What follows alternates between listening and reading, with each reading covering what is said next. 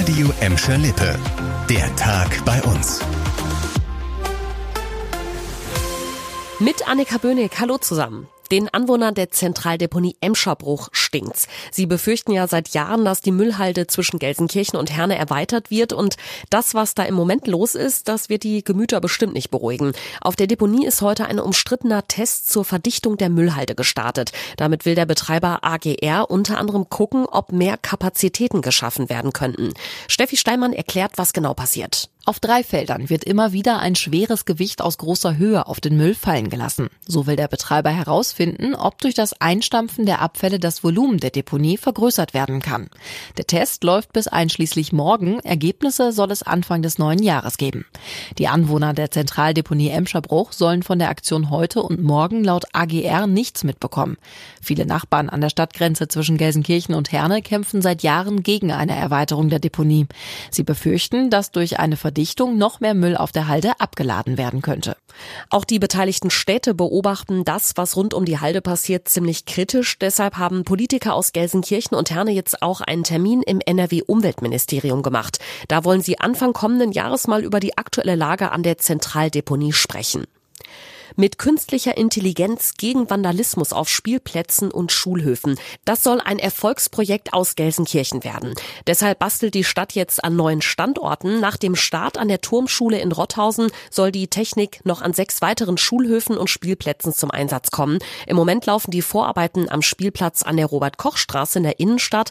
Da soll die Radarüberwachung noch in diesem Jahr starten. Weitere geplante Standorte sind unter anderem die Friedrich-Grillo-Schule in Schalke und der Bolzplatz an der Kaupstraße in Schalke Nord.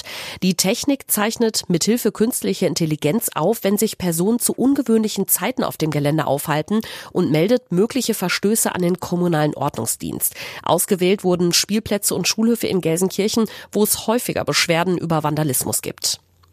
Gelsenkirchnerinnen und Gelsenkirchner müssen sich im kommenden Jahr auf höhere Müllgebühren einstellen.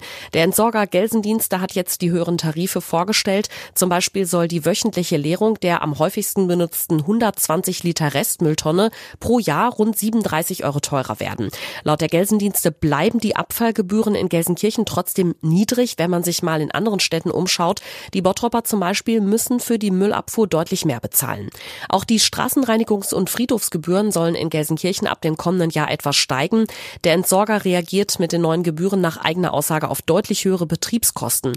Unter anderem muss das Tochterunternehmen der Stadt mehr Geld für Treibstoffe und höhere Löhne für die Mitarbeiter zahlen. Und zum Schluss gibt's noch eine schlechte Nachricht für alle Schwimmfans in Bottrop. Das Hallenbad im Sportpark bleibt für über zwei Wochen dicht. Im Schwimmerbecken haben sich Fliesen gelöst und die Schäden sind so akut, dass sie sofort repariert werden müssen. Deshalb ist das Hallenbad ab sofort zu und bleibt es vermutlich bis zum dritten Advent. So lange werden die Arbeiten wohl dauern, schätzt die Stadt Bottrop. Der eine oder andere Schwimmschüler wird jetzt vielleicht auch gar nicht so traurig sein. Wegen der Energiekrise sind ja die Temperaturen in unseren Hallenbädern ordentlich runtergedreht und das sorgt jetzt im Winter Winter wohl zum Teil schon für klappernde Zähne und blaue Lippen bei den Schwimmschülern. Das war der Tag bei uns im Radio und als Podcast. Aktuelle Nachrichten aus Gladbeck, Bottrop und Gelsenkirchen findet ihr jederzeit auf radio und in unserer App.